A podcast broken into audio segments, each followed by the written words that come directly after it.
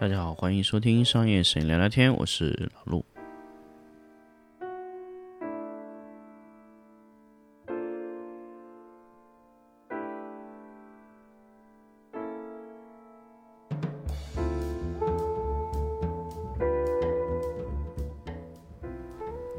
欢迎大家回来继续收听新的一期商业摄影聊聊天。那么，其实呢，就是在前几期的节目里面，我跟大家有分享过关于标签的这个事情。那当然，标签很多时候呢，呃，可以说是品牌在运作中，它非常非常需要，呃，可以说非常非常需要说用到的一些操作。那么，一个品牌它携带了什么标签？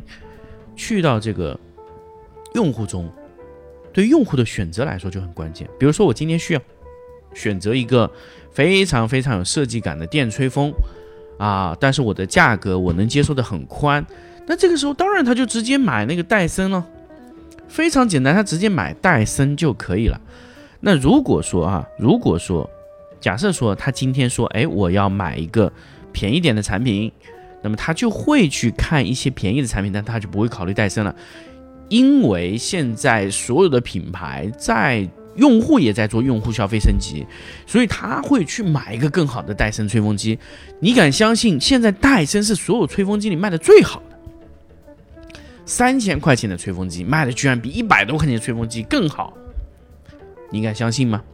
当然不是数量大，而是销售额高，他卖一个。就等于小品牌卖十五台，对吧？它十五倍的价格嘛，那么用户也愿意为这种价格买单啊。这个就是很多时候你在去做定位的时候，你有没有定位准确？所以说定位很多时候真的真的是和什么相关呢？和你的标签相关。你的标签，你的用户市场就直接确定了你的定位啊。我们不要说很多人什么人群定位，其实你的用户和你的标签基本上已经定位了人群啊，所以呃，我不是很喜欢看那种传统的这种定位理论或者怎么样，没有任何意义，因为很多时候用户在买这个产品，脑子里带着是两个东西，第一个是标签，第二个是场景，很简单了，你一个很收入很高的人，五十万、一百万的人，他会用拼多多吗？他会的，真的会哦，不是说你这个消费达到那个层级，他就不看拼多多了，他会看的。为什么呢？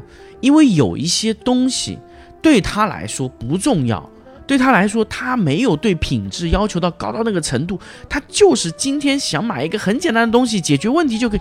他为什么不用拼多多？他为什么一定要用淘宝？什么京东不用？那么如果他今天一个收入。不怎么样的人，他说：“哎，我今天想买一个好一点的吹风机，他会上带，他会上上这个这个拼多多买吗？不会，他一定是想去商场，甚至这个淘宝啊、京东啊这种，只要能给到他最高服务的，他就会去买。他享受的是那个场景里的东西，所以场景决定了用户购买维度。这是场景啊，就是一个人不是定位你了，就是你。”五十到一百万，就是必须在京东上消费。如果你一年收收入可能就五万以下年收入哈，那你就只能在拼多多，你不能上淘宝了，可能吗？不可能。所以很多时候定位的只是场景，定位的不是人群。这个在现阶段我们早就说了，定位理论一直存在，但是按照以前的逻辑的定位肯定是有问题的。现在定位的是人、货场，对吧？人群、场景，还有这个货物。那个货物指的就是货物自带属性的标签，就哎，我今天这个这个产品哈，这个是产品大了高度设计感，北欧品牌啊，这个价格很高，但是给你有很多面子。大家想戴森为什么卖的这么好？它真的身上有非常非常多的设计的这个标签，比如说设计好、外形好、有面子、高端人士都在用啊，这一系列标签。我可以说它这个标签，我们从脑子里想的有有几十个。那么几十个标签就意味着他在几十个维度里都可以打。比如说今天他就是想买一个好看的电吹风，他买戴森；他今天就是想买个贵的电吹风，他买戴森；今天他就是想买一个恒温控制的电吹风，而且比较稳定，有什么电脑控制的，买戴森。它一系列的标签都能打中它。你多切，你给这个产品啊多切一个标签，哎，它就多切一个市场。很多时候啊，很多时候我们会说哈，很多时候为什么苹果当年是用一个产品打败了诺基亚所有的产品呢？为什么？因为它一个产品里涵盖了所有产品的标签，什么商务用途啊、学生用途啊、各种用途啊、拍照、各种好奇、极客这种乱七八糟用途，通通的在一个手机上形成了标签。这就是什么？这就是新的定位理论打破了传统的老一派的定位理论的最典型的例子。所以，新的定位就是拿标签定位，老的定位是用产品去定位，所以这就会产生问题。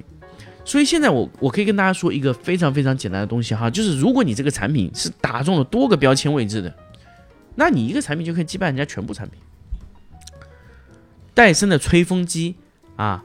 就可以完全体现到这个东西，大家可以去想这个东西啊，是不是啊？不管你有没有买过戴森，但是你印象中你最佳选择一定是戴森，你买不起才是你不选择它的原因啊啊！当然你也可以可以反驳我，你可以在在评论里面反驳我，但是我可以很简单的说，大部分不选戴森的原因就是因为觉得它贵，或者觉得它在现阶段我认为它贵，我认为它贵和它贵是两个概念。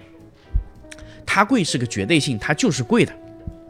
那么我认为它贵，就是我觉得在现阶段我不想在我现在的场景里面去拥有这个产品，啊，就很简单，你你你考虑是不是这样的事情？如果你觉得哎我说的有道理，那你就觉得就标签定位这个点你已经完全掌握了，啊，很多时候怎么样去定位这个标签，就是说你在用户的脑子里面是不是形成了一种新的东西？很多时候我就打一个小小的例子哈，就用户认为他愿意为这个东西多掏钱啊，他是怎么样去得到的这个结论的啊？就比如说咱们说戴森，还是咱们还是拿戴森吹风机去去去去来说这个事情。首先，他们说戴森贵，那么什么样的用户愿意花三千块钱买一把电吹电吹风呢？他必须要把这个人群找出来，对吗？第一，花三千块钱买把电吹风是打破人的这个传统的这个认知的。我们正常认知，这个电吹风就四五百块钱封顶了。他把这个电吹风的这个天花板做到三千，为什么？首先，你第一波的用户啊，如果你这东西很超前，你不用想，第一波用户一定来自于你的极客用户。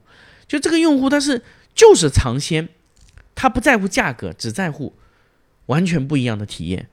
那么这个时候，你的戴森就得以超高科技感来定位这个产品，你得强烈的把这个标签牢牢的摁在这个这个这个这个产品上面，就告诉他这把电吹风有什么什么黑科技，有什么什么高科技。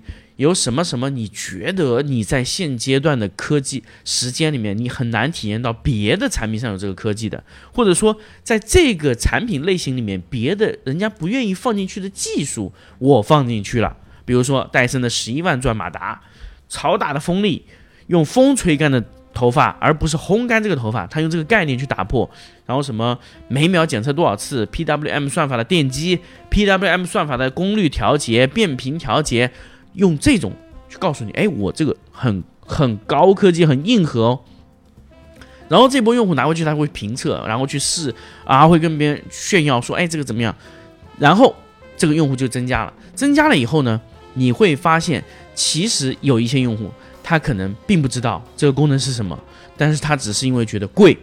这个时候，你第二段你要打的市场就是明星也在用，就是用人群打标签。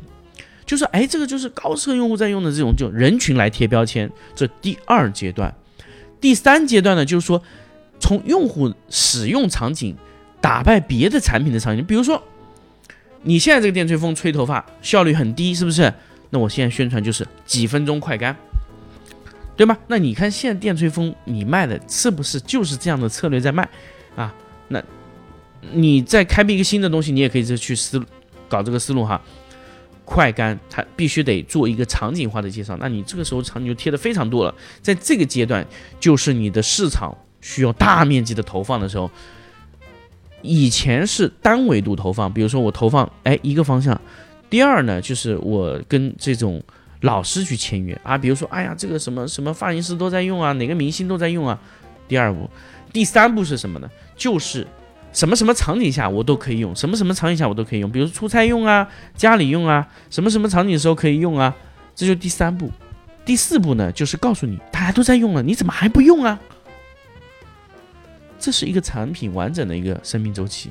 我可以跟大家说，如果一个产品能这么完整的走下来，这个产品周期啊，二十年以上。那你想想，你的产品有没有这么长的生命周期啊？你可以迭代了，你这个产品可以一二三四五六七八九这样迭代了，对吧？这是可以的，这是可以不停的迭代上去的。这个就是我们说的很多的产品，到底有没有把标签牢牢的刻在用户脑子里？你是分哪几个阶段放进去的？啊，好，这个问题问完以后呢，其实大家发现没有，马上引申出一个什么，就是怎么样去挖掘用户心智。我当时说这一期说咱们怎么去做标签，那么接下来下一期我会跟大家讲，哎，你你不知道用户心智是什么，你怎么把？用户脑子里的那个他觉得那个东西你拿出来啊，这个是我现在在做的非常非常重要的事情。这个东西我觉得价值非常高。那如果下一期啊你没有准时听，那你就会错过非常好的内容。我们下期再见。